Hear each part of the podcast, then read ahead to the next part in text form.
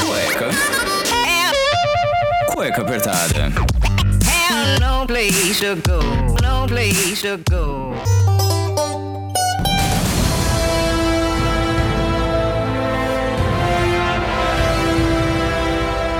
Bem, sejam bem-vindos a mais um programa do Cueca Apertada, o podcast que incomoda mais do que saia justa. Eu sou o Rafael Silveira, seu criador e host desse podcast em que a gente tenta abordar ali os diversos assuntos e muitas vezes tentamos desmistificar os temas mais diversos e complexos que aparecem são pedidos por vocês ouvintes através do Instagram, o arroba Cueca Apertada.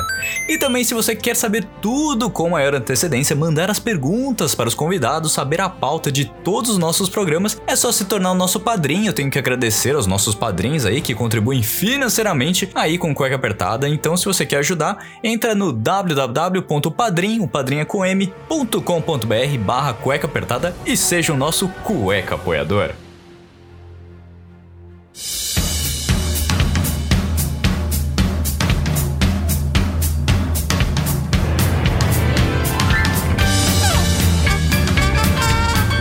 Dados, vamos a, a, falar da nossa convidada de hoje, que hoje eu tenho que dizer que é um daqueles programas em que a gente fica muito animado, pois é uma pessoa que inspirou e inspira muita gente aí e fez algo até impensável para muita gente. Você já deve ter visto aí em centenas de reportagens sobre essa mulher incrível que fez um dos feitos que somente 25 brasileiros e brasileiras chegaram a fazer, que é chegar ao cume da montanha mais alta do mundo com mais de 8.800 metros de altura, o Monte Everest. Então que é uma tarefa para bem poucos. A gente tem que falar que somente desses 25 pessoas, desses brasileiros e brasileiras que chegaram, cinco foram mulheres. Mas a nossa convidada é a, a primeira negra latino-americana a escalar o Everest. Então é um grupo extremamente seleto que a gente tem que falar aqui. E eu não vou, eu vou parar de queimar a pauta porque a gente vai falar, vai saber tudo sobre ela. Então, para saber o primeiro passo, como ela chegou lá, como foi surgir esse sonho, então o uma salva de palmas para ela, nossa convidada aqui no Cueca Apertada, Areta Duarte. Rafael, que introdução maravilhosa! Animadíssimo! A gente tem que valorizar o convidado, poxa. Sensacional! E olha, esse número de 25 brasileiros era até a data da minha expedição, até a minha chegada no topo. Esse ano a gente mudou para 30 pessoas, tendo seis mulheres. Certa resposta. Uau, tá vendo? Atualização aqui bate pronto. Poxa, Areta. Cara, eu não, eu sim, eu não tenho o que dizer. Eu, te, eu conheci o teu Instagram no, no dia da sua subida. Eu não, eu, alguém ah. comentou comigo, algum dos, dos ouvintes, falou: Nossa, essa moça tá, tá, vai subir o Everest. Eu falei: Como assim? Peraí, quem que é que eu não tô sabendo? Quem que é essa pessoa? Eu preciso achar é. ela. Te mandei mensagem no Instagram, você ainda tava lá no, no topo. Eu sei que você voltou, você tava respondendo algumas mensagens, respondeu super rápido ali. A gente trocou meia dúzia de palavras, tentou marcar. Cara, a agenda dessa mulher, gente, é incrível, porque ela, tá, ela participou já do, do Fantástico, Esporte Espetacular, deu no, é, report, fez reportagem, apareceu em live no Instagram, fez inauguração, participou também do, dos patrocinadores aí que ajudaram ela a chegar no topo do Everest. Gente, quanta coisa você conseguiu fazer em tão pouco tempo? Tem que dois meses você voltou? Nada, Rafael, nada. Voltei no dia 4 de junho e realmente tá surreal, tá muito intenso. Isso. Mas eu tô tentando realmente é, é, surfar aí, desfrutar e realmente aproveitar tudo isso que, poxa, na minha opinião é uma grande honra, é um, é um reconhecimento aí de um trabalho que foi intenso, não meu, foi nosso, no sentido de que foi muita gente trabalhando para essa realização. Então tô tentando desfrutar. Tá trabalho, tá cansativo, mas tá valendo a pena. Ah, com certeza. Mas para quem não conhece a Areta, quem, conta pra gente quem que é a Areta, de onde ela surgiu, como que ela chegou até o topo do mundo. Eu sou então é, uma mulher nascida na periferia de Campinas, exatamente no Jardim Capivari, que nunca nem tinha ouvido falar em escalada, montanhismo, trekking. Mas, durante a faculdade, Faculdade de Educação Física, no segundo ano, em 2005, eu visitei uma operadora de montanhismo e lá assisti uma palestra que me fez me apaixonar por esse esporte. Eu realmente vi ali a grande oportunidade de eu trabalhar dentro de um nicho no mercado de trabalho e praticar um esporte que me parecia, poxa, não competitivo, com alta conexão com a natureza. Eu fiquei muito empolgada quando assisti aquela palestra, pois foi isso que me fez então é, buscar me aproximar da operadora de montanhismo, porque não tinha muitas opções na cidade. Uhum. Era praticamente a única que tinha esse tipo de, de, de trabalho, de oferta, né, de buscar é, viagens em alta montanha. Eu realizei alguns cursos, eu tentei identificar como me aperfeiçoar, como garantir essa minha, esse meu ingresso nesse mercado. E em 2011 eu tive a oportunidade de ingressar o quadro de funcionários dessa empresa que se chama Grade 6, Grade 6 Expedições. A partir dessa oportunidade, eu acabei indo para, para diversas montanhas ao longo do ano no Brasil. E ao final de nove anos, eu estava visitando até montanhas fora do Brasil, que eh, são as chamadas altas montanhas, montanhas acima de 3 mil metros. No entanto, apesar dessa experiência, eu nunca tinha pensado em escalar o Everest. Realmente estava distante da, de mim esse, esse desejo, esse sonho. Mas, em 2019, no final de 2019, essa, essa chavinha na minha cabeça foi mudada, foi virada, para eu finalmente começar a desejar. E essa chavinha foi virada quando eu vi uma foto, Rafael. Eu vi uma foto do Vale do Silêncio, que é uma parte do Everest, uhum. é, uma foto do arquivo pessoal do meu colega de trabalho. Foi dali que eu comecei a imaginar, me imaginar nessa montanha. Nossa, que demais. É assim, a gente ouve nas aulas de geografia tal, é o ponto mais alto do mundo. Você tem que, você tem que chegar até ali na fronteira da China com o Nepal, enfim, é um lugar que você pensa que é muito distante. E por ser muito distante, como é que você conseguiu chegar lá? A sua mãe conta a história que você comprou seus patins a partir de coleta de latinhas, né, de reciclagem ali. É, conta um pouco pra gente, um pouco dessa sua origem veio assim para você chegar a nesse ponto. O, não é fácil chegar no Everest. Você precisa ter um, um acompanhamento ali de profissionais, também uma ajuda, eu diria que até financeira, porque não deve ser uma coisa muito barata para você chegar lá. Exatamente. Do ponto de vista de origem, eu, eu, eu me lembro que eu tinha uma infância maravilhosa. Eu sou a caçula de três irmãos. Uhum. Tenho dois irmãos, o Stênio e o Júnior, são os meus irmãos mais velhos, então. Nós somos filhos de um casal nordestino, vieram de Pernambuco há aproximadamente 40 anos aqui para o estado de São Paulo, para a cidade de Campinas, para tentar aí é, melhores condições de vida. Uhum. E a gente, desde que eles vieram para cá, desde que a gente nasceu, a gente vive exatamente na região sudoeste da cidade, que é a periferia, uma das periferias aqui dessa grande metrópole. Mas eu me lembro que eu tinha uma, uma infância maravilhosa, porque eu tinha alimento, eu tinha educação, apesar de ser escola pública aqui do bairro, eu tinha amigos, eu tinha toda a provisão necessária. Eu me sentia muito, muito alegre, muito contente e, e, e satisfeita com tudo que estava disponível. No entanto, Rafael, no entanto, é, quando a minha mãe começou a ouvir da patroa dela, da chefe dela, uma nutricionista, minha mãe era cozinheira industrial. A chefe dela falava bastante é, da experiência da própria filha numa escola técnica de nutrição. Quando a minha mãe começou a ouvir isso, ela começou a fazer uma, um comparativo e, e, e, enxergar a possibilidade da, da areta, da filha dela, é, ingressar um outro tipo de ensino, ao sair da escola pública e tentar um ensino médio técnico. Quando ela trouxe essa informação para minha casa, eu prontamente aceitei, topei, porque eu gostava muito de estudar e, na verdade, eu gostava muito de desafios, eu gostava de viver novas experiências. Eu, então, tentei ingressar ao ensino médio numa escola pública, mas eu não consegui passar no vestibulinho. Então eu acabei ingressando numa escola particular por conta da minha bolsa de estudos, por conta da renda é, familiar que nós tínhamos. Então eu consegui ingressar essa escola que estava no centro, já distante da periferia, e ali eu comecei a enxergar novas possibilidades. Eu comecei a vislumbrar é, outras experiências, outras realidades. É, e foi durante o ensino médio, que era de processamento de dados, hoje é chamado de informática, que eu comecei a pensar em ensino superior. Em 2004 eu ingressei em educação física, porque eu, eu, eu acreditava que a educação teria aí uma grande ferramenta, um grande instrumento para eu atuar, para eu gerar transformação social.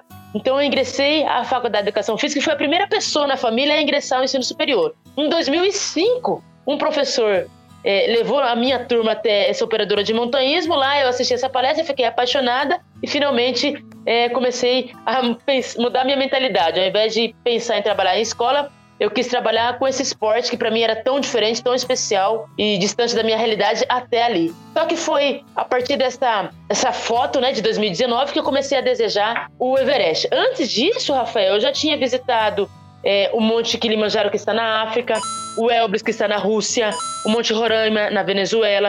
Já tinha ido ao campo base do Everest, já tinha realizado curso de escalada em gelo na Bolívia, curso de escalada em rocha no Brasil é, visitado os vulcões do Equador, então uma experiência física e técnica eu já tinha por conta dessa oportunidade profissional. Mas o que eu não tinha em 2020, que foi quando eu decidi que, de, que eu ia para o Everest, e eu digo que decidi em 2020 porque em março do ano passado, início da pandemia, eu estaria no campo base do Everest guiando um grupo de quatro pessoas para realizar esse trek até 5.300 metros de altitude. A viagem foi cancelada por conta do fechamento das fronteiras e naquele dia eu já, já comecei a estabelecer que a minha próxima oportunidade de estar no Nepal seria para tentar ir mais alto do que o campo base do Everest, seria para tentar chegar no topo da montanha, seria exatamente para visitar o Vale do Silêncio, aquela da foto que tanto tinha me empolgado. Só que tinha, tinha esse problema, né? Apesar de eu não ter, de eu ter toda a experiência técnica e física, o que não tinha naquele instante era o recurso financeiro para essa empreitada. E a empresa para quem eu trabalhava e para quem eu trabalho até hoje, que é a Grade 6, não tinha condição de garantir é, esse, esse recurso financeiro para mim, porque o recurso era altíssimo e eles também estavam numa, numa, numa, condição que não era possível agora.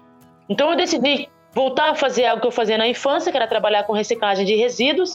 É, a primeira pessoa para quem eu contei foi a minha mãe. Na sequência foi o meu irmão Stênio, o irmão do meio. Minha mãe de bate-pronto falou: vai dar certo, eu te ajudo, vamos em frente. E meu irmão falou: é impossível em um ano, que é a próxima temporada, você conseguir esse recurso de 67 mil dólares através da reciclagem de materiais. Ainda assim, eu conversei com ele, é, convenci, pedindo para que ele desse o próximo passo, como se, como eu estava fazendo, eu queria dar o próximo passo, que era o que estava plausível para mim, era a única coisa que eu enxergava é, de ser ativado naquele momento. E nós seguimos assim, cada vez mais comunicando a outras pessoas, a familiares, a amigos e até desconhecidos. A rede social foi um grande instrumento para eu divulgar esse projeto. Então a gente acabou juntando aproximadamente 500 quilos de material reciclável por dia. Uau. Ao final de 12 meses e meio, 130 toneladas. Isso representou, Rafael, 35% do recurso financeiro necessário para a empreitada. Aproximadamente Nossa, 110 mas... mil reais. Nossa, mas foi muito já. Opa, como foi? Como foi? Eu me lembro Opa. que era extremamente difícil, desafiador é, esgotante, era muito peso, era muita carga, era um trabalho bastante intenso. E não somente eu, eu realizei, mas outra, muitas outras pessoas envolvidas no projeto acabaram aí contribuindo para que a gente alcançasse esse volume gigante. Nossa, mas é, é desafiador mesmo. E é, é, o ruim eu acho que é mais é ter gente da família não acreditando, né? E você provando ali, poxa, eu vou conseguir. Eu tenho todos os requisitos técnicos, só me falta o financeiro.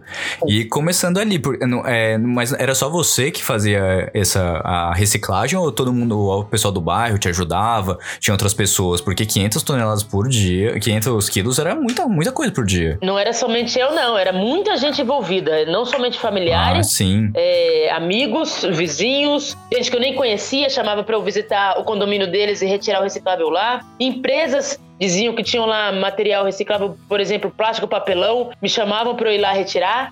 Então a gente, é, a rede social me ajudou muito nesse sentido, Rafael, porque eu fui cada vez mais me, me conectando a mais pessoas e foi formada uma rede gigantesca aí. É, a dificuldade na Sim. realidade era montar uma logística que possibilitasse eu ir em todos esses cantos. Ah, e, e, e claro, é, pensando aí em redução de despesas, né? Eu não poderia me deslocar para lugares tão é, distantes um do outro, porque a despesa acabaria sendo maior do que o retorno financeiro que o reciclável dá. Mas aí conseguiu Exato. gerar uma, uma estratégia muito interessante e conseguimos é, trabalhar ao longo desses 12 meses e meio sem parar, é, garantindo 35% do, do, do que era necessário do ponto de vista financeiro.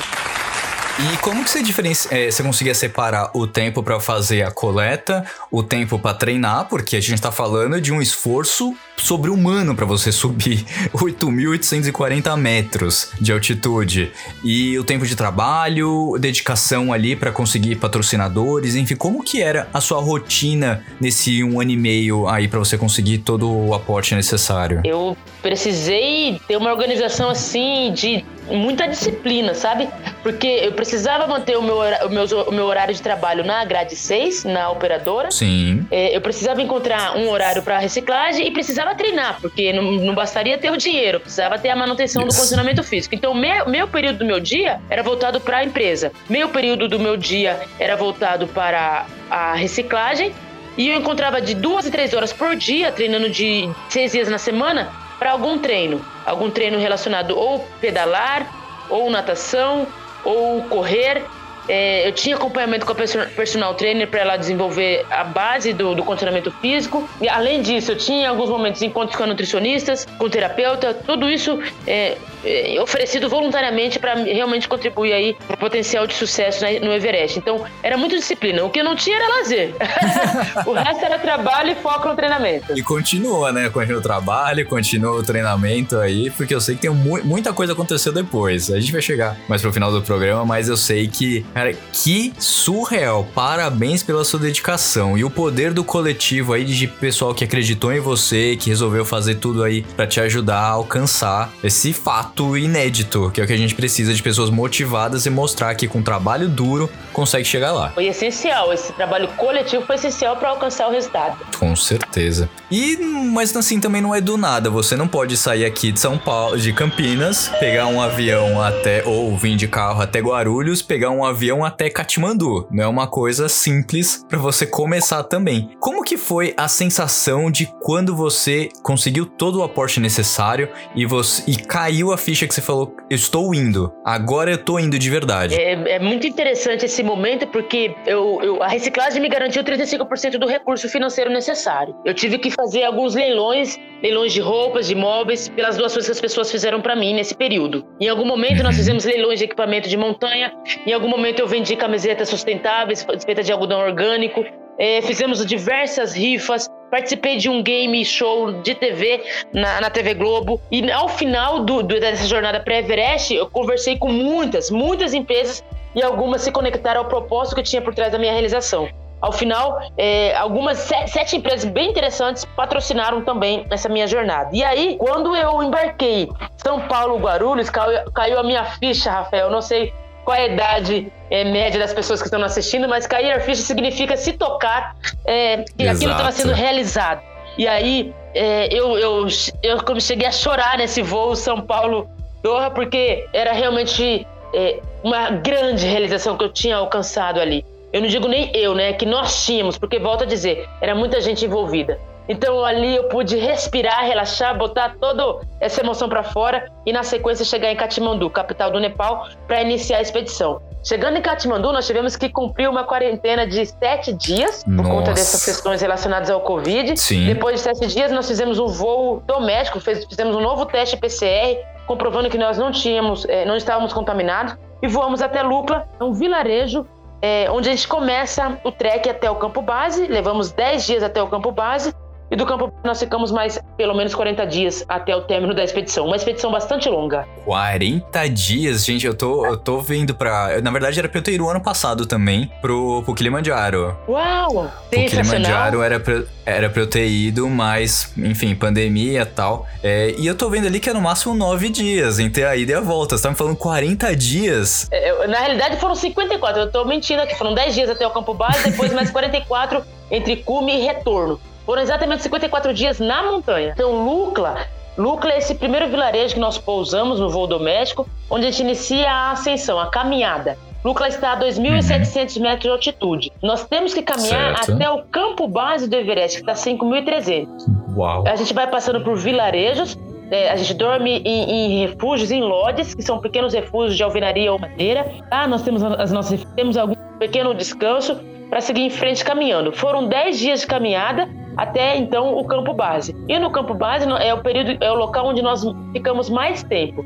O campo base é, é realmente é, o local onde a gente sobe para fazer a aclimatação e desce para o campo base para descansar. A gente sobe várias vezes para os campos 1, 2 e até o 3 para fazer a aclimatação, se adaptar à altitude e desce ao campo base, a gente ruma ao topo da montanha. Então o campo base é o local onde nós tínhamos ali a barraca dormitório, tínhamos a barraca refeitório, barraca cozinha, banheiro e uma barraca de comunicação. É praticamente um mini bairro assim. Cada operadora tem essa estrutura para garantir esse mínimo conforto aos clientes, aos, aos montanhistas, e depois que a gente está totalmente adaptado dentro das condições disponíveis lá, nós subimos em definitivo ao campo 2, que é onde está depois que a gente passa o Vale do Silêncio, depois campo 3. No campo 3 a gente passa a utilizar suplementação de oxigênio, porque campo 3 está a aproximadamente 7.500 metros de altitude. Nossa. É onde nós chamamos de zona da morte, onde a absorção de oxigênio é muito mais difícil. Então a gente passa a usar essa suplementação de oxigênio É, em cada um desses acampamentos a gente passa um, uma noite e na sequência a gente vai ao campo 4, que é o último acampamento. O campo 4 está a 8 mil metros de altitude.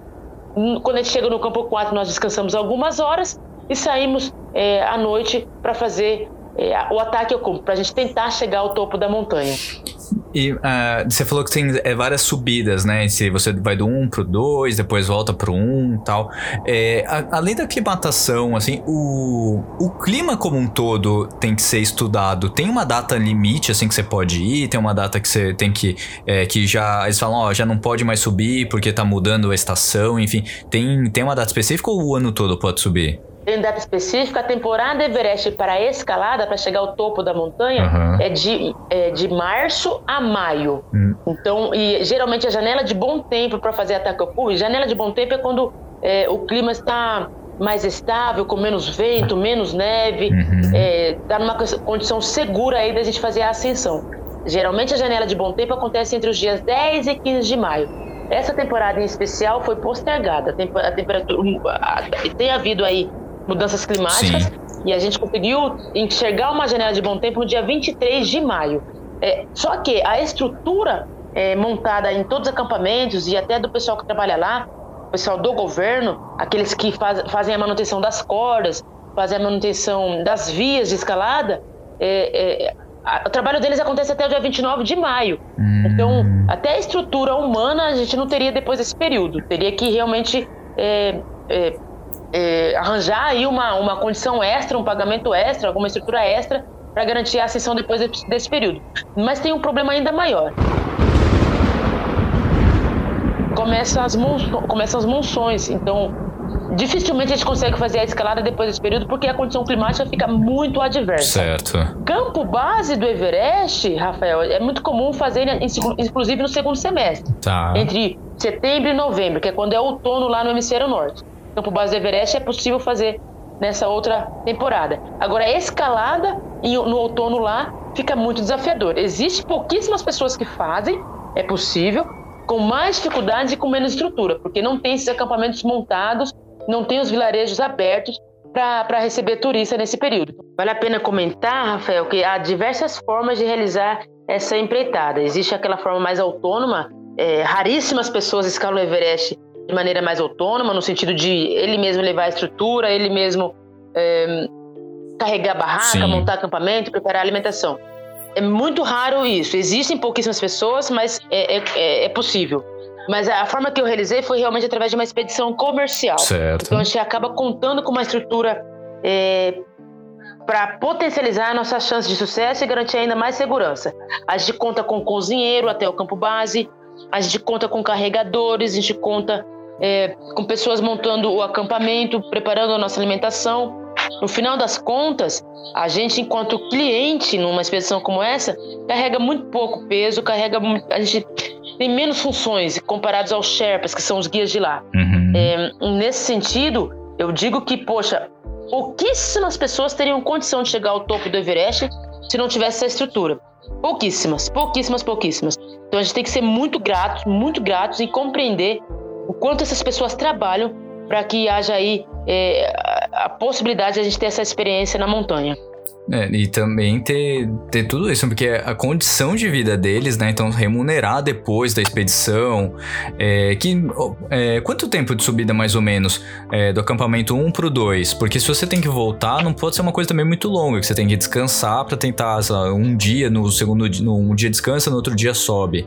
É, tem uma, Tinha uma rotina, assim, que vocês mais ou menos sabiam, ou dependia muito de como tava o, o clima? Tinha sim uma previsão, Tá. mas essa previsão só era confirmada a partir da, da, da- da constatação de uma condição boa de clima. Então a gente teve muita espera. Nós tivemos que esperar bastante no campo base para fazer ciclo de aclimatação. Uhum. Esperamos mais ainda para fazer é, ciclo de cume, né? Subir em definitivo para chegar ao topo da montanha. E, e a média de horas, né, entre um acampamento e outro, no primeiro ciclo de aclimatação, significa que a gente está mais lento, não está adaptado ainda. Pode, podia variar de 8 horas a 12 horas, Nossa. dependendo aí do participante. É, do campo 1 para o campo 2, variava aí de 4 horas a 6 horas de, de percurso Uhum. mais longe, geralmente base ao 1.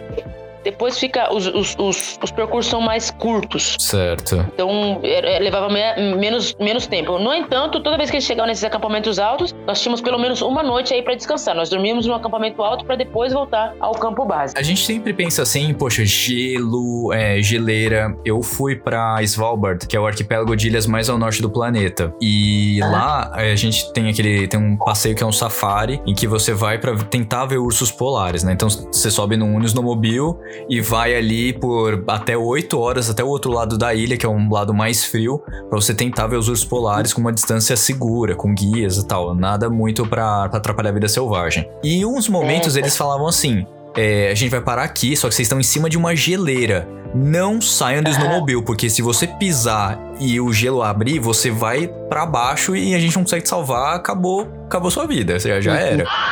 Tem esse tipo de risco quando você tá subindo é, em alguma trilha que é um pouco mais desafiadora, é, escalar mesmo no gelo, que você tem todo esse tipo de experiência, então acredito que não foi tão difícil, mas existe esses, esses medos e essas adversidades no percurso? Tem, tem sim. No caso do Everest, é muito comum entre o campo base campo 1, campo 1, campo 2. Muito comum a gente encontrar gretas, né? Que é exatamente esses buracos que você falou. Aham. que geralmente estão cobertos por neve e a profundidade dessas desses buracos é gigantesca. Algumas a gente nem consegue ver, enxergar o final. Nossa. Então, até por esse motivo, eh, o Everest tem uma característica bastante especial. Pouquíssimas montanhas são como o Everest, porque nesse sentido de ter cordas fixas montadas ao longo de todos os acampamentos, assim, nos acampamentos altos. Então é como se fosse um corrimão montado por corda. Sim. A gente se, se- ficava fixado a essa corda e se por, por acaso pisássemos aí numa greta, nós ter- teríamos esse backup, essa segurança nessa corda fixa. Hum. É, agora, a gente percebe também que é comum ter acidentes no Everest de pessoas caírem nesse lugar porque saíram desse lugar que tinha é, a corda fixa. Certo. Nessa temporada, por exemplo, Rafael, teve um Sherpa, um guia local, não da nossa expedição, de uma outra empresa. Até falou isso até porque eu nem, eu nem o conheci, não conheci essa pessoa. Uhum.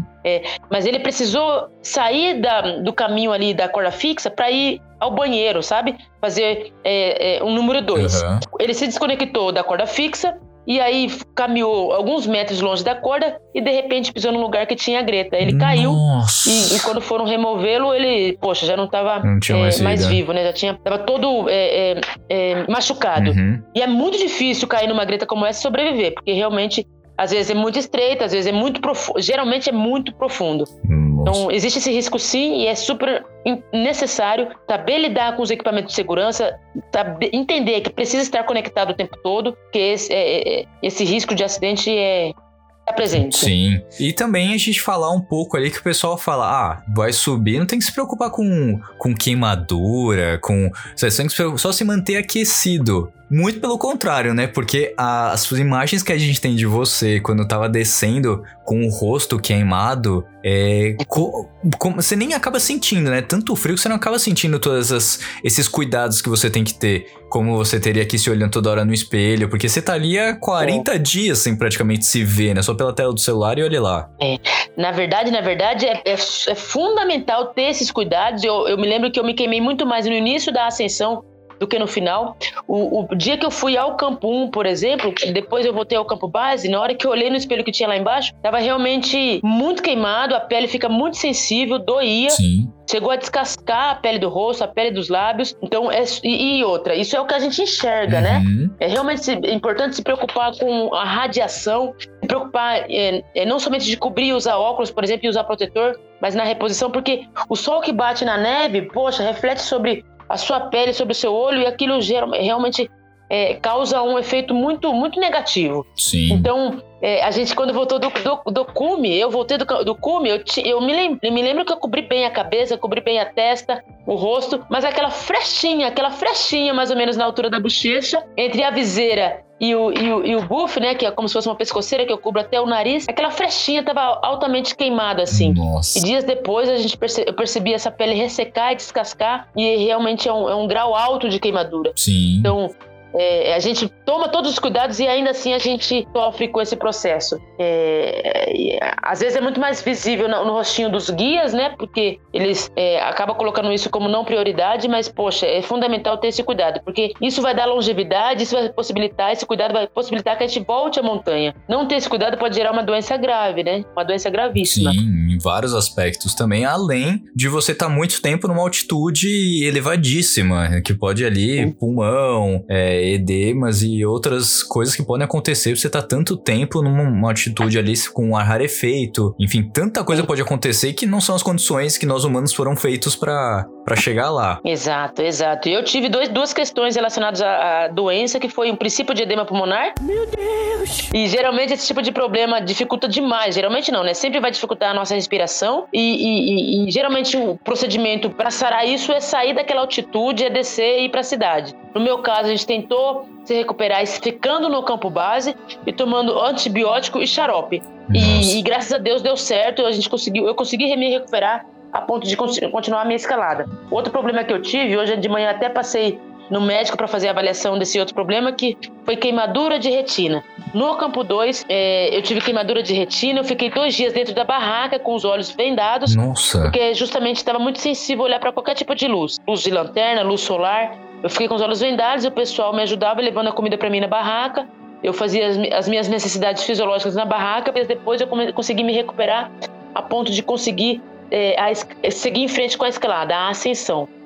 Hoje mesmo, pela manhã, eu passei no oftalmologista para rever como é que estava a condição do meu olho, porque eu percebi depois que voltei para e aí hoje eu, eu fui eu fui até o, o médico, passei por dois oftalmologistas irmãos que estava com dificuldade de, de, identificar qual era o problema que tinha ali nos meus, nos, nos meus olhos e no final das contas eles pediram uma tomografia. Uau. Em breve eu saberei o que é que ocorreu aí no quesito físico dos meus olhos, porque hoje eu percebi que a minha visão mudou bastante. E o acampamento 2, a gente tá falando em quantos metros de altura? 6.400. Ah, gente. De altitude, de altitude. Nossa senhora, imagina. Eu, eu, fico pensando, poxa, o seu desespero, né? Porque você tá ali a 6 mil metros de altura, tem que descer 4 mil pra chegar na próxima cidade. É.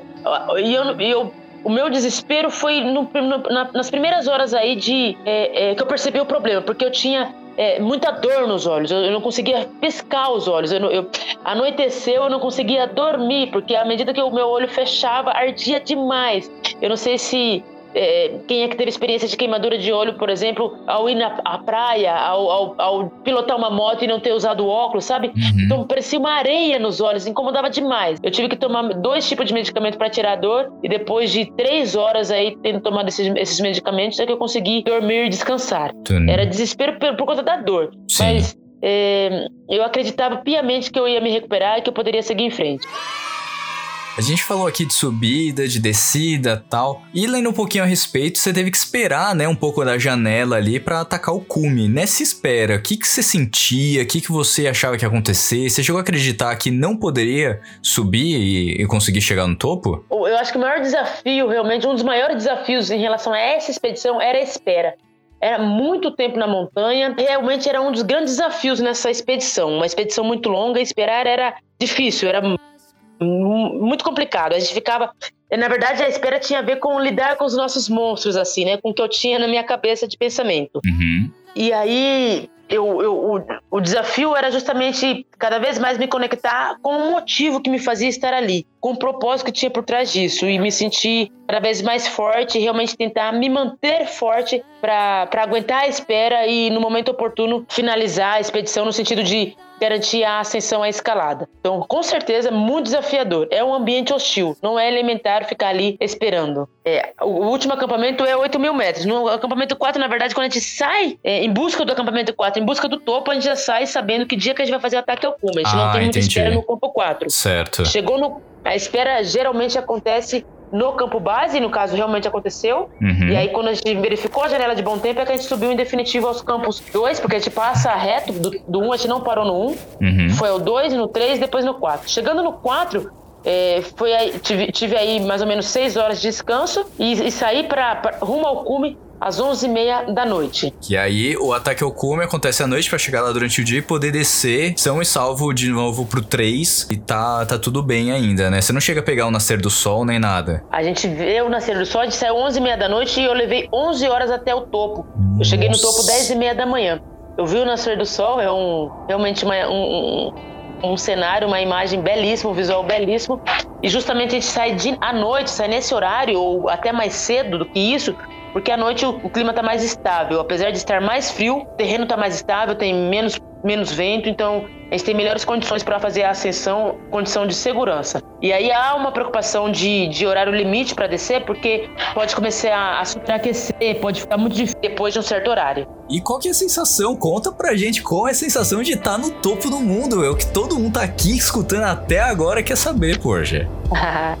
Rafael, eu, eu, eu gosto muito de dizer que eu vivo intensamente o meu momento presente. Então, desde que eu estava na expedição, período pré-Everest, é, no, momento do meu embarque, no momento do meu voo, em todos os momentos de caminhada, eu realmente estava desfrutando demais. Uhum. Mas a experiência de chegar no topo dessa montanha realmente é, é, é, surreal, no sentido de que quão raro era estar ali, quão especial, eu me sentia assim amada, abençoada. Naquele momento eu ajoelhei, chegando no topo eu ajoelhei, agradeci, li um, um, um, um sermão assim um verso bíblico e eu tinha certeza que ali era estava sendo possível realizar por conta de uma permissão divina, por conta de um trabalho coletivo de muita gente que estava orando, rezando, emanando as melhores energias para eu conquistar aquilo ali. E ali eu me tornei uma das 30 pessoas brasileiras a chegar naquele ponto. Eu realmente estava grata demais. Após agradecer a Deus, a todas as pessoas que estavam envolvidas nisso, eu abracei o meu Sherpa, o Passang, e na sequência fiquei em pé para olhar o cenário que eu estava visualizando. De um lado eu via o Tibete, de outro lado eu via o Nepal, eu via toda a extensão, ou quase toda a extensão do Himalaia é, no horizonte. Era lindo demais. Eu tinha muita gratidão ali, estava muito feliz por aquela realização. Nossa, as suas palavras deixou tudo arrepiado aqui. Imagina quem tá, quem tá ouvindo em casa, é uma sensação incrível você deve ter tido aqui. A gente consegue imaginar e ver pelas poucas fotos que tem, né? Porque eu imagino que para tirar a mão do a, a câmera aí, naquele frio todo, deve ter sido uma, uma tarefa bem complicada. Bem complicada. Geralmente a gente chega no topo e pode ficar de 5 a 45 minutos, dependendo aí da condição climática, dependendo da condição do participante do montanhista. É, eu realmente estava me sentindo muito forte, muito pleno, em condição de ficar ali quanto tempo fosse possível. É, mas tinha um pouco de vento, tinha frio. Eu não, fiquei 15 minutos ali no topo aproximadamente.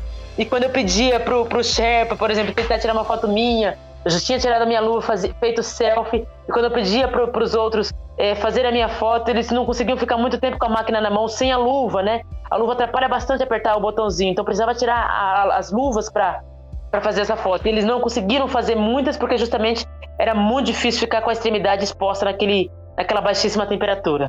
E qual que é o segredo de se manter aquecido nesse percurso todo? Ah, basicamente é ter passado por um ciclo de aclimatação tá. bastante eficiente, então era necessário estar ao máximo adaptado àquele ambiente de altitude, de frio. Uhum. Uh, os equipamentos com certeza é um pilar de sucesso, de alta tecnologia. Realmente aquele, aquele macacão de, de pluma de ganso poxa, a gente é muito confortável, muito agradável e manter a hidratação. Porque a hidratação realmente facilita a nossa absorção de oxigênio e essa absorção de oxigênio garante melhor uma temperatura aí é, saudável. Então, e claro que esse suplemento de oxigênio que a gente levava ali na mochila é, realmente é um facilitador. Estar com suplementação de oxigênio potencializa demais nossa, as nossas chances de sucesso e de desempenho na montanha. Com certeza, dando oxigênio para os músculos, até para você conseguir se manter são, né? Porque imagina a falta de, de oxigenação, que problemas pode causar também ali em uma altitude que não existe é, salvamento. É muito difícil, é a logística para remover uma pessoa dali, para resgatar e até mesmo os corpos é muito desafiador, muito difícil. Helicópteros não chegam naquela altitude. É, para carregar uma pessoa, precisaria de muitas outras pessoas, né? Em, pelo menos cinco homens, cinco pessoas para carregar outra. Então é muito difícil. Realmente é preciso chegar ali em condições boas de subir e descer com independência, no sentido de conseguir caminhar sozinho, por conta. Sim. E aí a descida vai direto pro acampamento 3 né? E aí depois você continua, o retorno é de volta pro, pra Katmandu. A gente desce do, do cume até o campo 4. Tá. É, e aí pode levar mais ou menos metade do tempo que a gente teve é, para ascensão. Chegando no campo 4, nós temos uma noite lá, Ah, descansamos é, uma, uma noite completa. E no dia seguinte nós descemos ao campo 2. Depois, na noite seguinte, descemos ao campo base. E do campo base nós poderíamos caminhar até Lucla. Essa expedição em especial, essa temporada em especial, nós não conseguimos descer a Lucla Uhum. é, caminhando, porque é, os vilarejos já tinham fechado, porque foi decretado lockdown. Hum, Os certo. refúgios não podiam receber a gente para pernoite ou para refeição.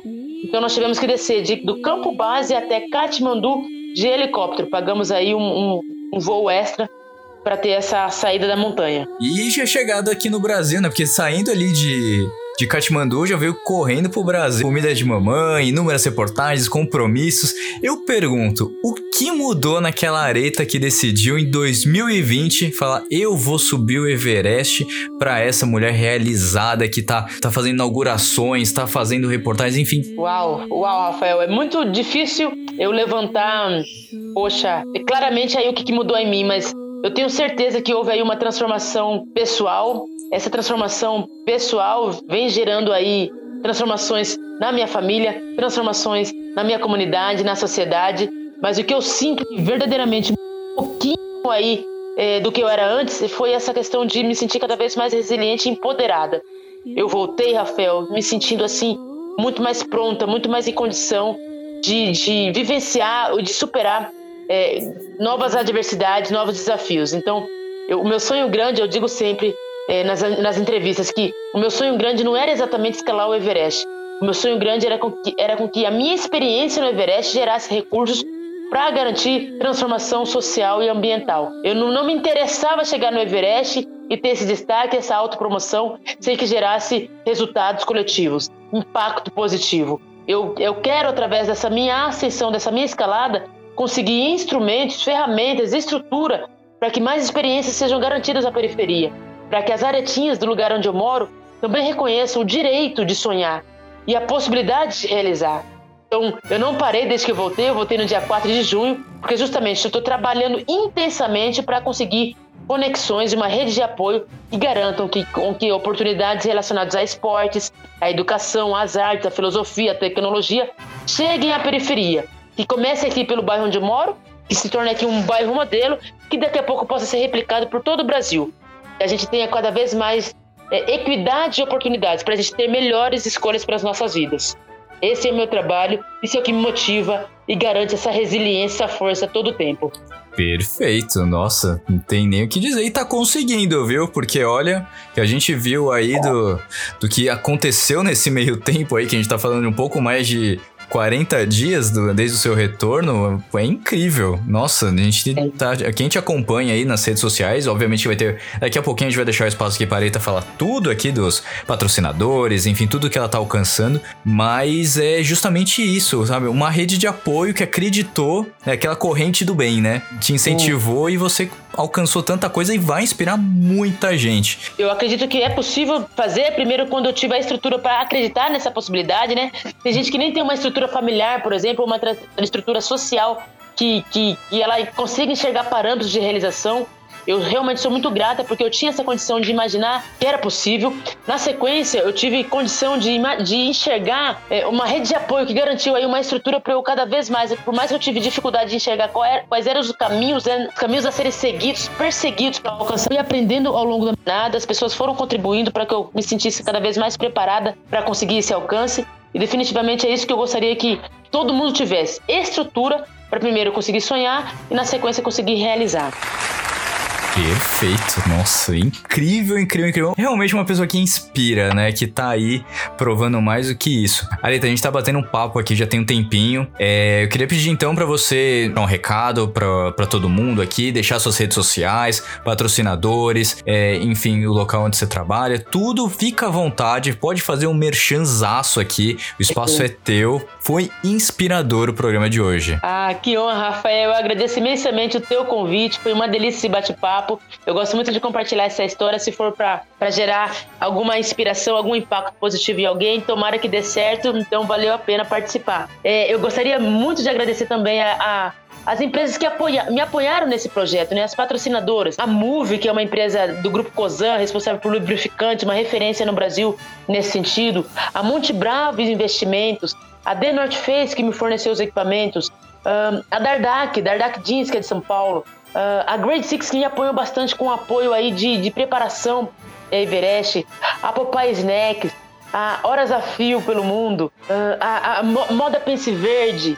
Poxa, a Spot, que é o rastreador que todo mundo acompanhou na minha ascensão Everest, todo mundo Sim. acompanhou esse, esse spot. E, poxa, os profissionais e todas as pessoas que contribuíram para o meu aumento de desempenho e para minha realização. Então, eu, posso, eu contei com uma nutricionista chamada Malha Novaes, contei com uma terapeuta chamada Rita Bragato, uma mentora que era a Anne Ramon, a, os profissionais da educação física a Jaqueline Lopes, o Renato Fioravante e a Dani Sarmento, e o osteopata, o osteopata fisioterapeuta, que é o Thiago Lacerda. Então, foi um monte de gente aí envolvida. E por fim, eu gostaria de agradecer a 365 Palestras, que me apoia muito e me incentiva a palestrar sobre essa, sobre essa vivência, e a, e a agência To Defy, que foi aí o meu maior suporte, meu maior suporte para garantir é, a comunicação com as empresas, com a rede e garantir aí essa conquista é, exatamente no dia 23 de maio de 2021, quando eu cheguei no topo do Everest. Estar tá marcado para sempre na tua vida, viu? E na vida de muita gente que vai se inspirar em muito ainda, que vai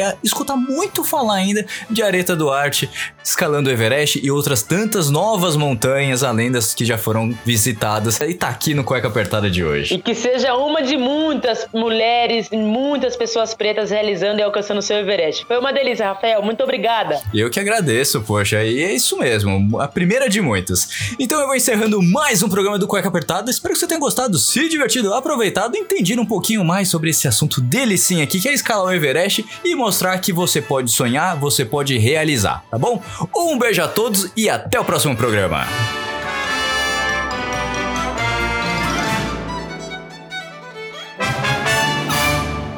E acabou cueca. Ah! Semana que vem tem outro programa. Infelizmente o programa já terminou, mas se você quer escutar os outros programas, é só entrar no Google Podcasts, Apple Podcasts, no Deezer, no Spotify e escutar todos os programas desde o início. Lembrando sempre que esse programa foi editado mais uma vez por mim, Rafael Silveira.